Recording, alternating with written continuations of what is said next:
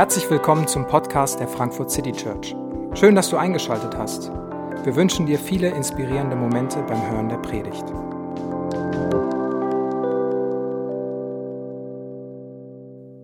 Hallo, schönen guten Morgen.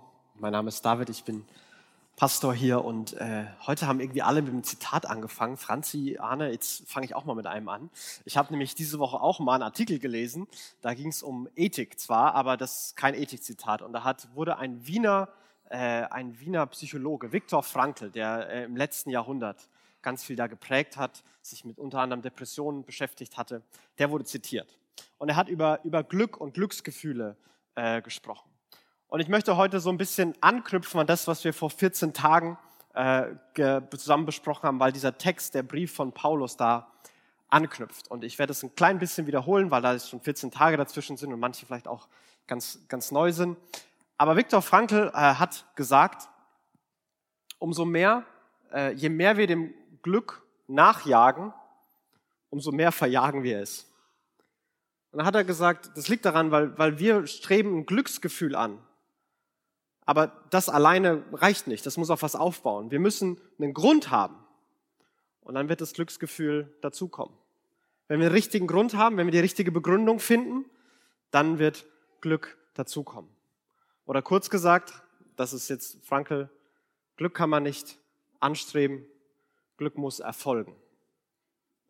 Glück ist nicht was, worauf du zulaufen kannst, sondern auf dem richtigen Weg, auf einem guten Weg wirst du Glück finden, wird dir Glück zufallen. Und die Begründung, die letzte, letzte, in den Versen davor Paulus den Leuten, die diesen Brief geben wird, äh, geben will, für ein Leben, ne, einen Grund zu, zu leben, einen Grund für neues Leben, der auch in diesem Text ganz groß gemacht wird, ist Jesus, ist die Person Jesus. Und die Leute, die das gelesen haben, die waren in einer Zeit und anscheinend, wenn man das Kapitel davor liest, die hatten ganz viele Optionen vor sich, wie sie ein erfülltes und glückliches Leben hatten.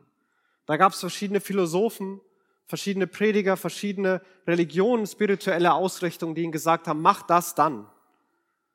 Halt dich an diese Regeln. Geh in diesen Tempel. Ess das. Dann wird dein Leben gut. Wir sagen heute nicht mehr, geh in den Tempel, aber ess das, dann wird dein Leben gut. Diese Kategorie gibt's immer noch. Heute ist es noch viel stärker, mach, was du willst. Wonach fühlst du dich? Und was immer wo immer du nach nicht fühlst, das ist gut und richtig und dann, dann los geht's. Und Paulus möchte all das wegwischen in alle Richtungen und möchte nur einen einzigen Grund legen und einen einzigen Fokus haben und das ist Jesus. Und er sagt, es hat ein neues Leben mit diesem Jesus angefangen. Und die Grundlage ist, dass unsere Leben nicht mehr in, in Anklage bestehen, dass wir uns nicht mehr selber fertig machen für alles, was wir nicht können als Franzi das gesagt hat, was alles verändert werden muss. Vielleicht ist in deinem Kopf spontan alles gekommen, vielleicht aber auch spontane Bereiche. Punkte, die du schon seit Jahren vielleicht gerne anders gesehen hättest. Ich glaube, wenn du dich länger hinsetzen würdest, dann würde jedem von uns Dinge einfallen. Ich glaube, jeder von uns würde auch an bestimmten Punkten ganz schön frustriert sein. Ich weiß, dass, dass ich es bin. Und ich weiß, dass man da manchmal ganz schön in das Ich müsste, ich könnte, ich hätte, ich sollte und das ist manchmal mit so einem ja, abwertenden, negativen Unterton auch beladen, dass wir uns selber anklagen. Aber Paulus sagt, euer Leben soll nicht mehr in Anklage bestehen, denn Jesus hat alles Mögliche an Schuld weggenommen und ihr dürft jetzt in Dankbarkeit leben, dass er euch das abnimmt. Und ihr müsst auch, ihr könnt auch in Freiheit und in Mut leben, weil Jesus hat über alle Mächte und Gewalten triumphiert. Ihr müsst nicht mehr ängstlich leben, dass wenn ihr nicht in den richtigen Tempel geht, dass alles schief geht. Nein, Jesus ganz alleine reicht der ist ganz allein groß genug und mächtig genug und stark genug. Und jetzt sagt er in diesem Text den ganzen Fokus, den ganzen Blick auf Jesus. Und dann hat es ganz praktische, verändernde Implikationen für das Leben. Und er beginnt wieder diesen, diesen Grund, dieses Jesus allein ins Zentrum zu stellen in den ersten Versen. Da ihr nun also zusammen mit Christus auferweckt worden seid, sollt ihr euch ganz auf die himmlische Welt ausrichten, in der Christus auf dem Ehrenplatz an Gottes rechter Seite sitzt. Richtet eure Gedanken auf das, was im Himmel ist und nicht auf das, was zur irdischen Welt gehört. Richtet eure Gedanken, ihr sollt euch ganz auf die Welt ausrichten, in der Christus den Ehrenplatz an Gottes rechter Seite hat. Und die ersten Worte in Vers, ihr seid schon auferweckt. Er sagt, es ist schon alles passiert. Ihr seid schon zu neuem Leben auferstanden. Ihr habt jetzt schon ein neues Leben. Und er will sie daran erinnern, dass durch, durch ihren Glauben, durch ihr Bewusstsein, hey, Jesus ist da und Jesus hat das für mich getan. Ich glaube ihm, ich vertraue ihm. Hat das neue Leben schon begonnen. Ein neues Leben hat begonnen. Aber die Formulierung, die er hier wählt, ist, ist nicht nur eine, eine Aufstellung von, von Fakten und er beschreibt keine Tatsachen, sondern er beginnt uns in eine, in die Geschichte Gottes selbst einzuladen. Jesus hat gelebt, er ist auferstanden, er ist jetzt im Himmel und da hat er den Ehrenplatz Gottes. Und ihr seid da mit ihm. Alle anderen sitzen Gott zu Füßen. Die ganze Welt verbeugt sich vor ihm. Aber ihr, ihr sitzt daneben. Alle Welt muss schweigen und zuhören, wenn Gott da ist. Aber ihr dürft euch rüberbeugen und ihm ins Ohr flüstern, was ihr braucht. Ihr seid da mit Gott. Und übrigens, das sagt er in den Versen danach, er wird auch wiederkommen und was verändern. Er lädt uns ein in die Geschichte, dass das Leben Jesu unser Leben ist. Dass Jesu Tod und Jesu Auferstehung unser Tod und Auferstehung ist. Und das ist vielleicht ein bisschen weit weg für uns, weil wir so große Geschichten, die unsere Leben beschreiben, die, die werden immer kleiner und mehr im Hintergrund. Aber jede Kultur in der Welt hat Heldengeschichten, hat Geschichten über ihr eigenes Volk und den eigenen Ursprung, das Werte, Mentalität prägt. Kinder bekommen Geschichten erzählt, die sie erziehen sollen, die sie mutig machen sollen. Diese Geschichten haben diese, Wirkung auf, auf Menschen. Geschichten prägen uns. Und nichts prägt einen Mensch so sehr. Ich wette mit dir, dass nichts prägt dich so sehr wie deine eigene Geschichte. Kein Buch der Welt, keine Seminar, keine Vorlesung, kein Gespräch der Welt kann dich so sehr prägen wie das, was du seit wie immer lang du jetzt schon lebst, erlebt hast. Und das können, können kleine Sachen sein. Vielleicht verbindest du mit Bratwurst eine ganz tolle, tolle Erlebnis. Und seitdem liebst du Bratwürste. Ich verbinde damit meine Heimat. Und deswegen freue ich mich immer, Bratwürste zu essen, auch wenn keine so gut ist wie die in meiner Heimat. Vielleicht sind es aber auch große Sachen, was deine Eltern dir vorgelebt haben. Wie es in deiner Familie war. Ging es in deiner Familie darum, alles, das Maximum rauszuholen und, und Potenzial zu nutzen? Ging es in deiner Familie darum, das Leben zu genießen, möglich entspannt zu sein? Hattet ihr viel Geld? Hattet ihr wenig Geld? Wart ihr großzügig oder sparsam? Das prägt dich. Das prägt dich bis heute. Und wer du bist, kannst du ganz viel dadurch verstehen und erklären. Und nichts prägt so sehr. Und es geht auch auf einer, auf einer größeren Ebene. Das geht für eine Gruppe von Menschen.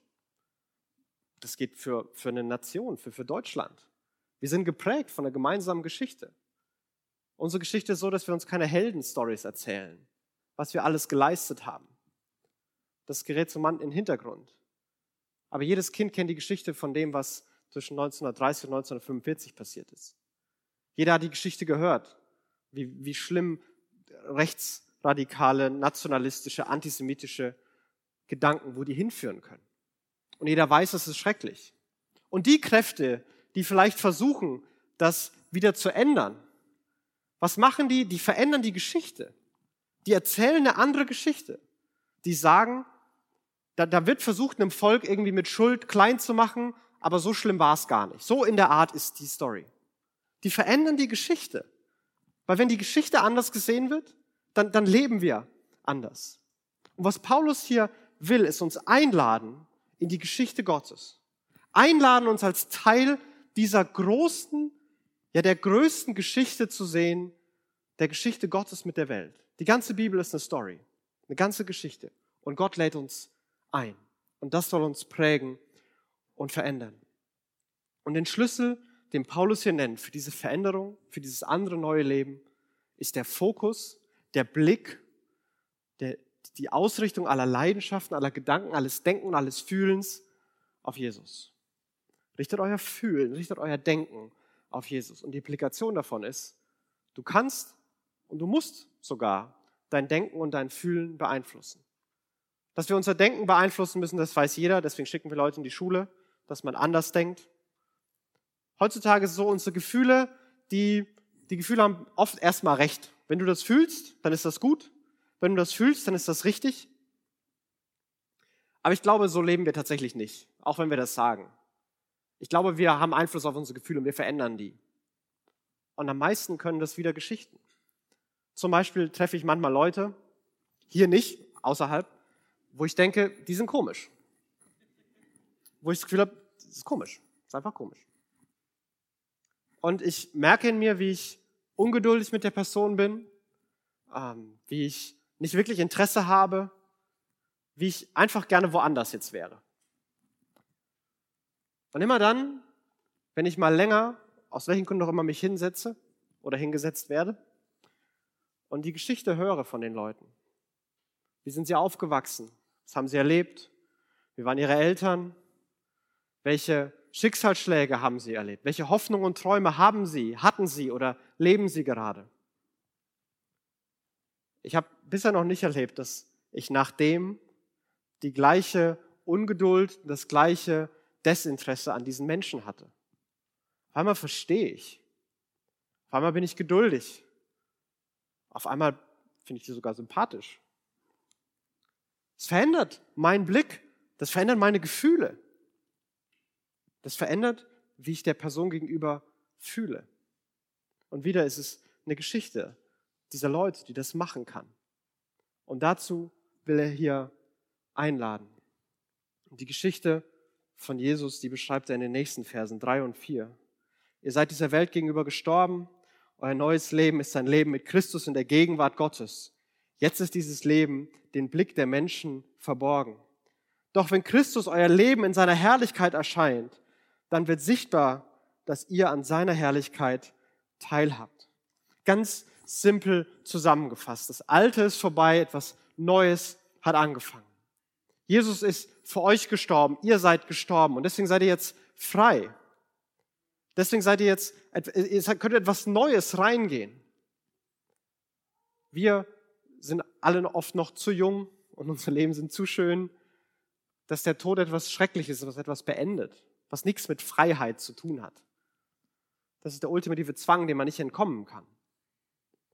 Aber manchmal, wenn man gebrechlich ist, leidvoll ist, manchmal sprechen davon, dass sie das wie eine Menschen wie eine Erlösung erleben.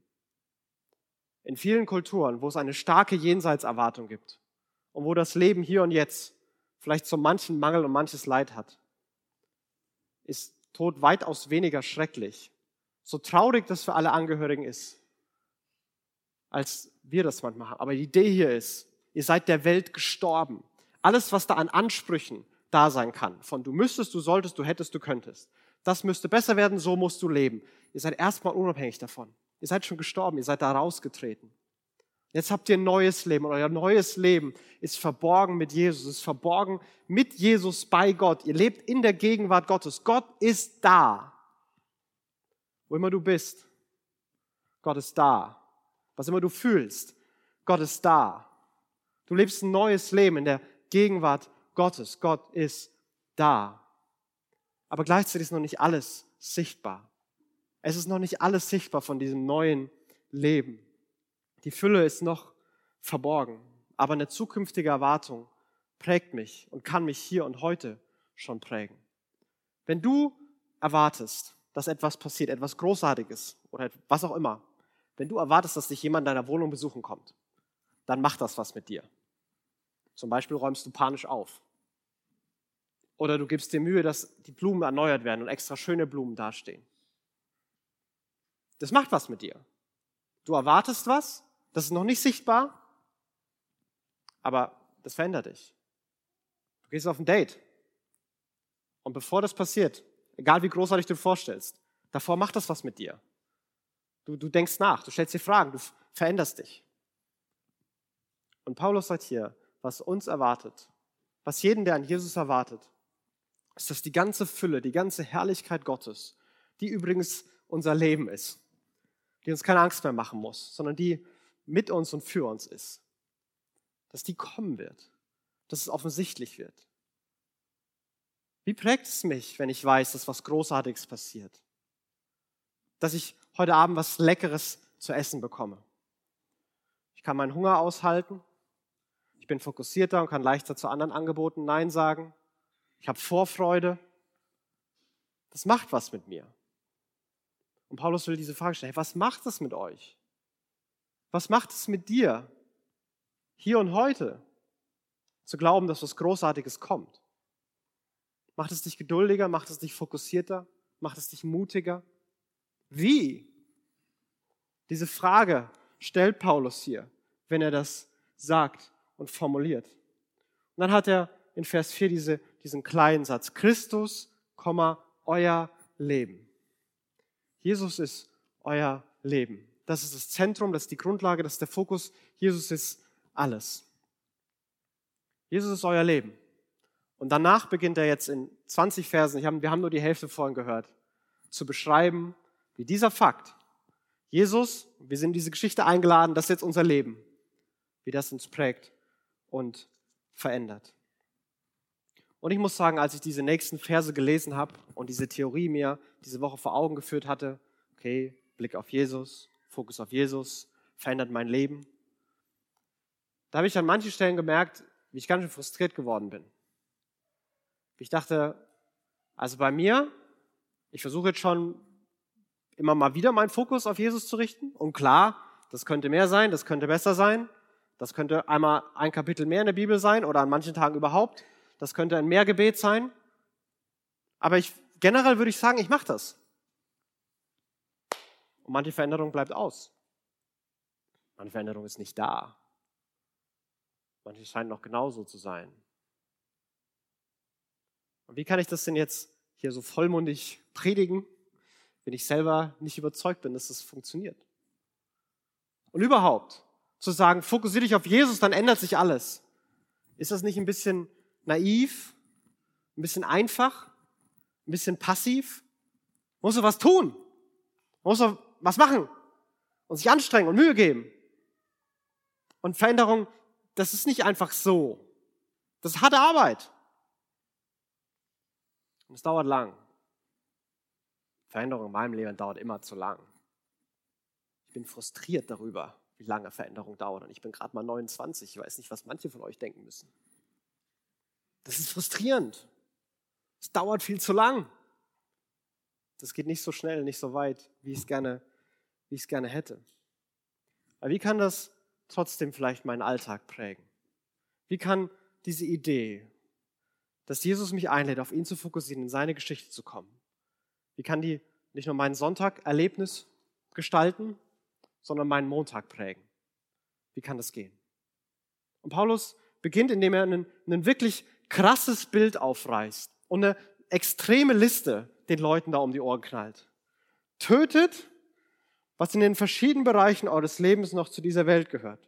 Sexuelle Unmoral, Schamlosigkeit, ungezügelte Leidenschaften, böses Verlangen und Habgier. Habgier ist nichts anderes als Götzendienst.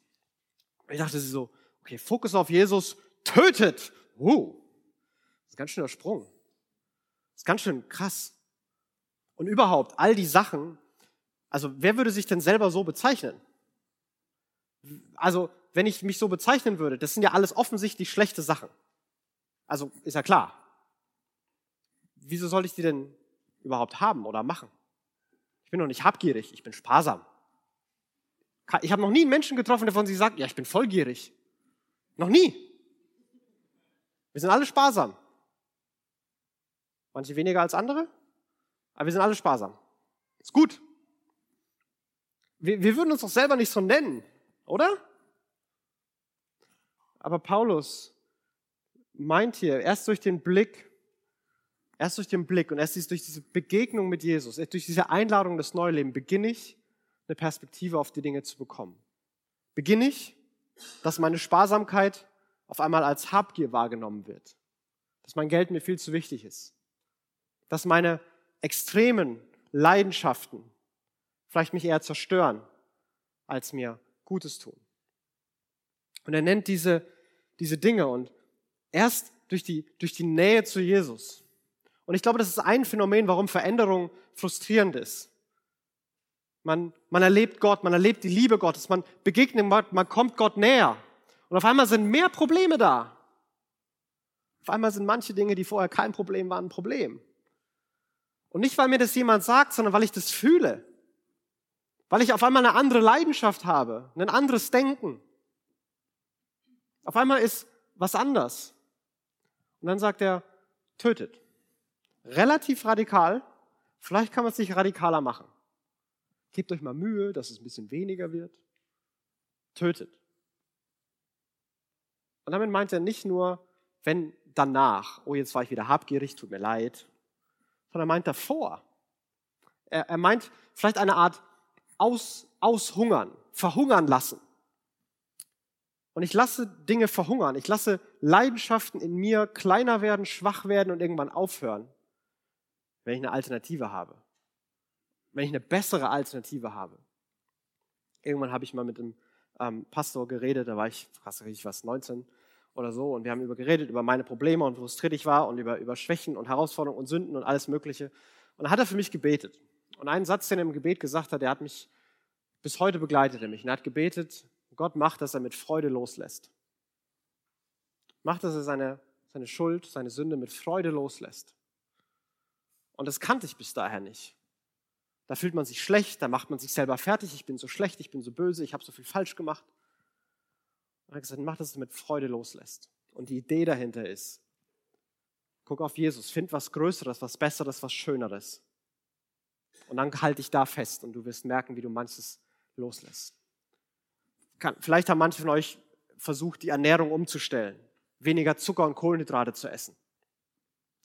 Das ist überhaupt nicht passiv, das ist überhaupt nicht einfach, selbst in so kleinen Dingen. Und das machst du nur, wenn du eine Alternative hast. Wenn du dir das vornimmst, den ganzen Tag nichts isst und um 16 Uhr in den Supermarkt gehst, da wirst du nicht die vegane Avocado kaufen, die du dir dann äh, auf was auch immer dazu machst. Das wird nicht passieren. Du wirst dir ein paar Chips kaufen und die wirst du essen. Und dich darüber ärgern und morgen sagst du, morgen fängst du an mit Low Carb. Du brauchst einen Plan. Du brauchst eine Alternative. Du musst es schon zu Hause haben. Und ich glaube, so ist es mit Veränderung oft in unserem Leben. So ist es mit all den Dingen, die hier genannt werden. Wir brauchen einen Plan. Warum mache ich das? Wann mache ich das? Wann passiert mir das besonders oft? Wie kann ich Situationen vermeiden? Wie kann ich eine Alternative dafür haben? Wie könnte die aussehen? Wie kann ich was Besseres finden? Denn solange ich glaube, das, was ich mache, ist das Beste, werde ich es weitermachen. Und kein religiöser Druck und keine Gebote der Welt werden langfristig an dein Herz rankommen. Das wird nicht passieren. Wir müssen mit Freude loslassen. Und Paulus will das hier vor Augen führen. Und gleichzeitig macht er wieder eine Dimension auf, die, die wieder auf den ersten Blick vielleicht fremd ist. Wegen dieser Dinge, Vers 6, bricht Gottes Zorn über die herein, die nicht bereit sind, ihm zu gehorchen. Wegen dieser Dinge wird Gott zornig. Und dann denke ich, okay, Moment mal, davor hast du noch gesagt, Gott hat vergeben und unser Leben ist in Jesus. Warum redest du denn jetzt vom Zorn Gottes? Aber wenn wir uns die Liste genauer angucken, all die Dinge, wenn ich die erlebe, die machen mich wütend.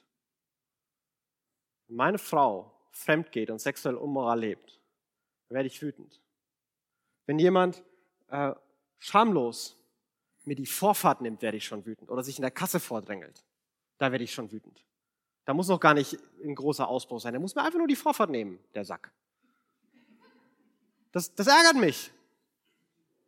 Wenn ich Leidenschaften, die viel zu groß sind, Süchte bei mir oder anderen sehe, das, das macht mich wütend, was es über Leben machen kann.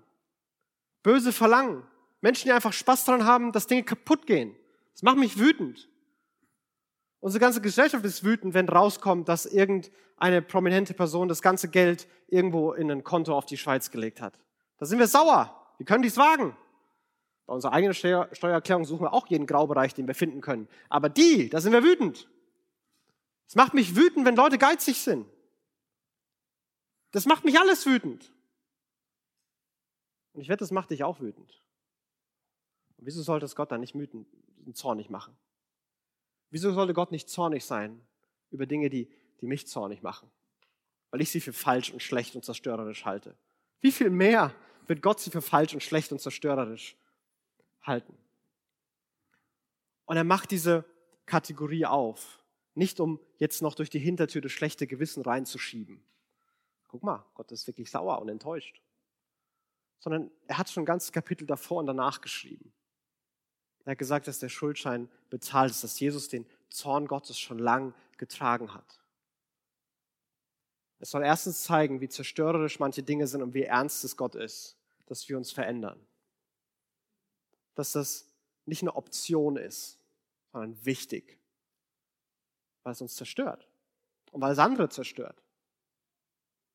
Und zum anderen soll es die Rettung, die durch Jesus passiert ist, die Rettung vom Zorn Gottes, vom Zorn von, vom Allmächtigen, soll es wunderbarer machen. Herr Jesus hat davor gerettet. Ich bin da frei. Und so wütend Gott auch sein mag, so schrecklich meine Geschichte, so sehr ich mich auch in diesen oder ganz anderen Dingen wiederfinde.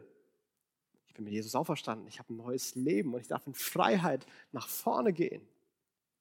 Ich darf was Besseres finden und suchen.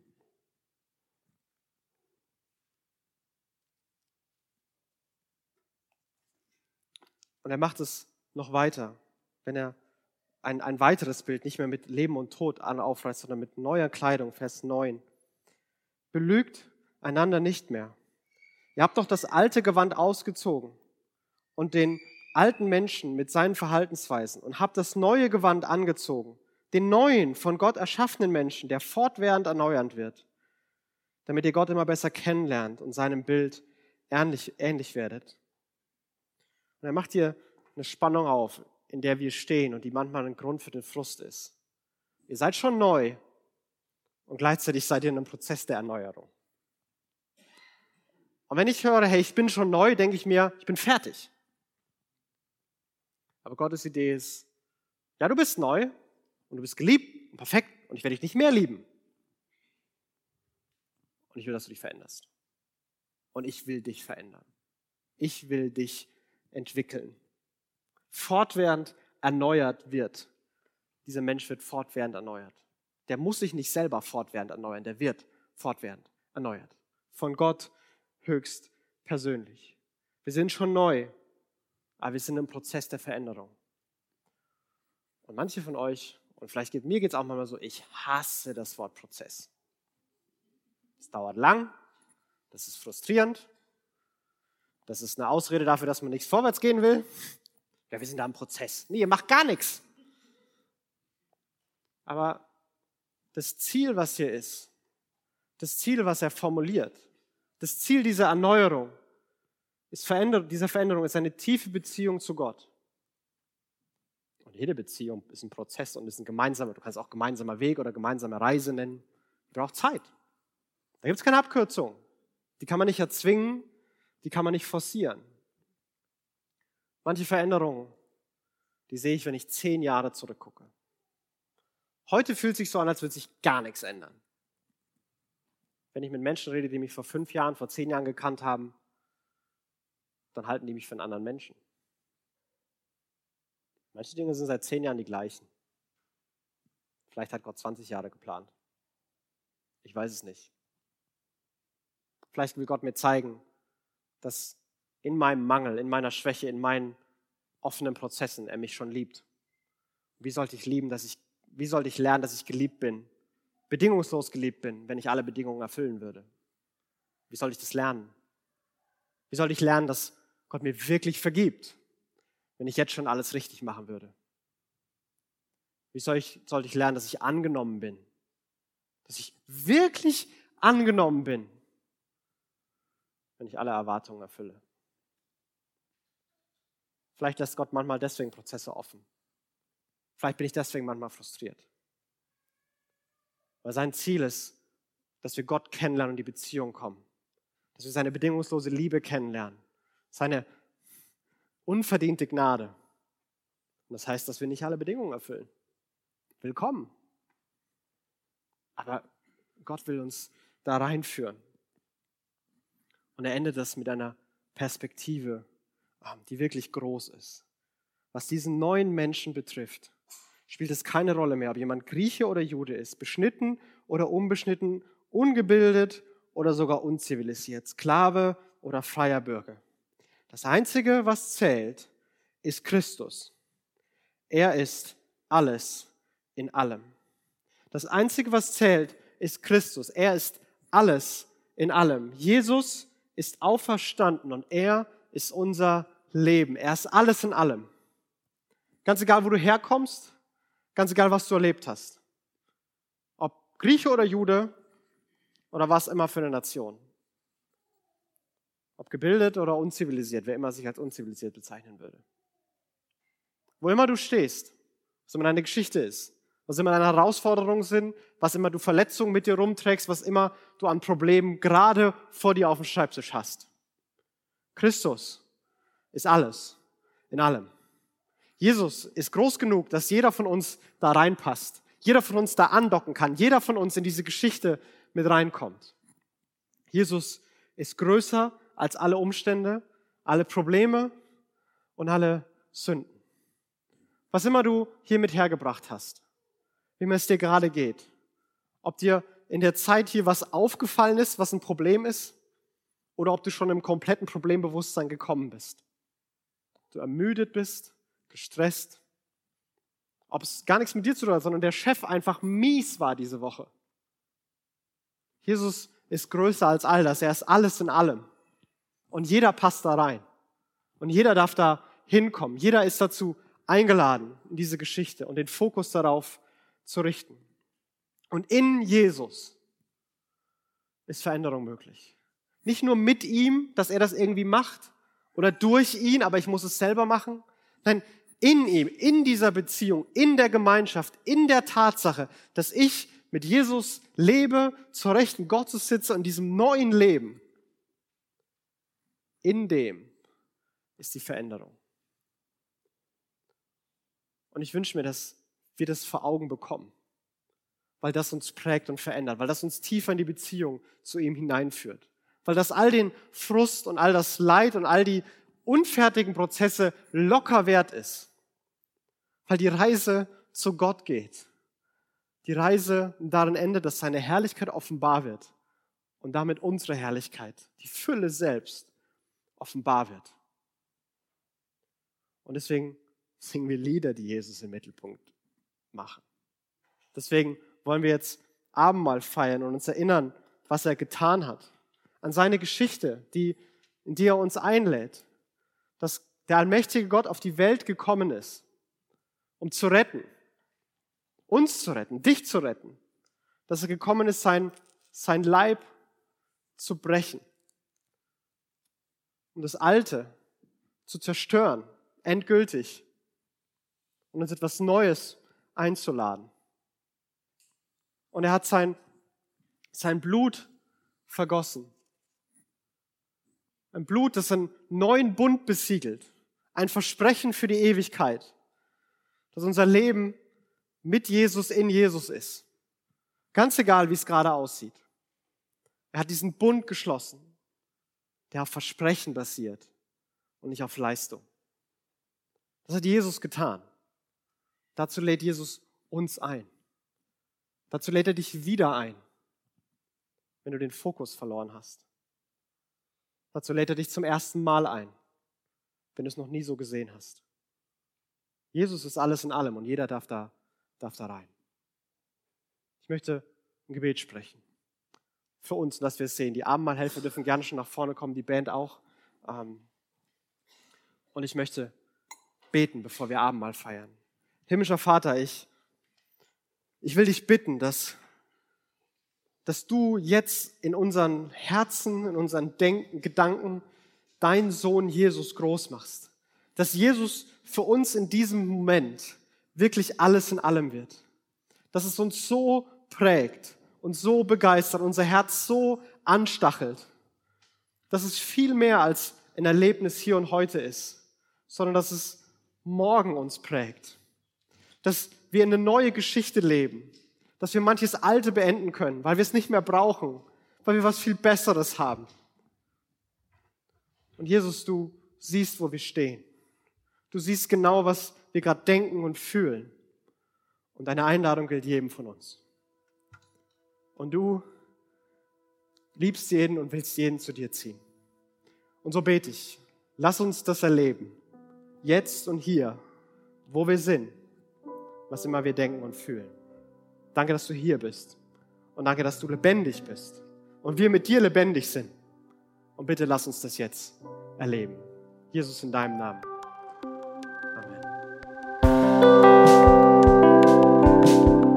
Wir hoffen, die Predigt hat dich inspiriert. Wenn du uns kennenlernen möchtest, dann schau einfach mal auf unsere Homepage www.frankfurtcitychurch.de oder besuche uns in unseren Gottesdiensten. Bis dann!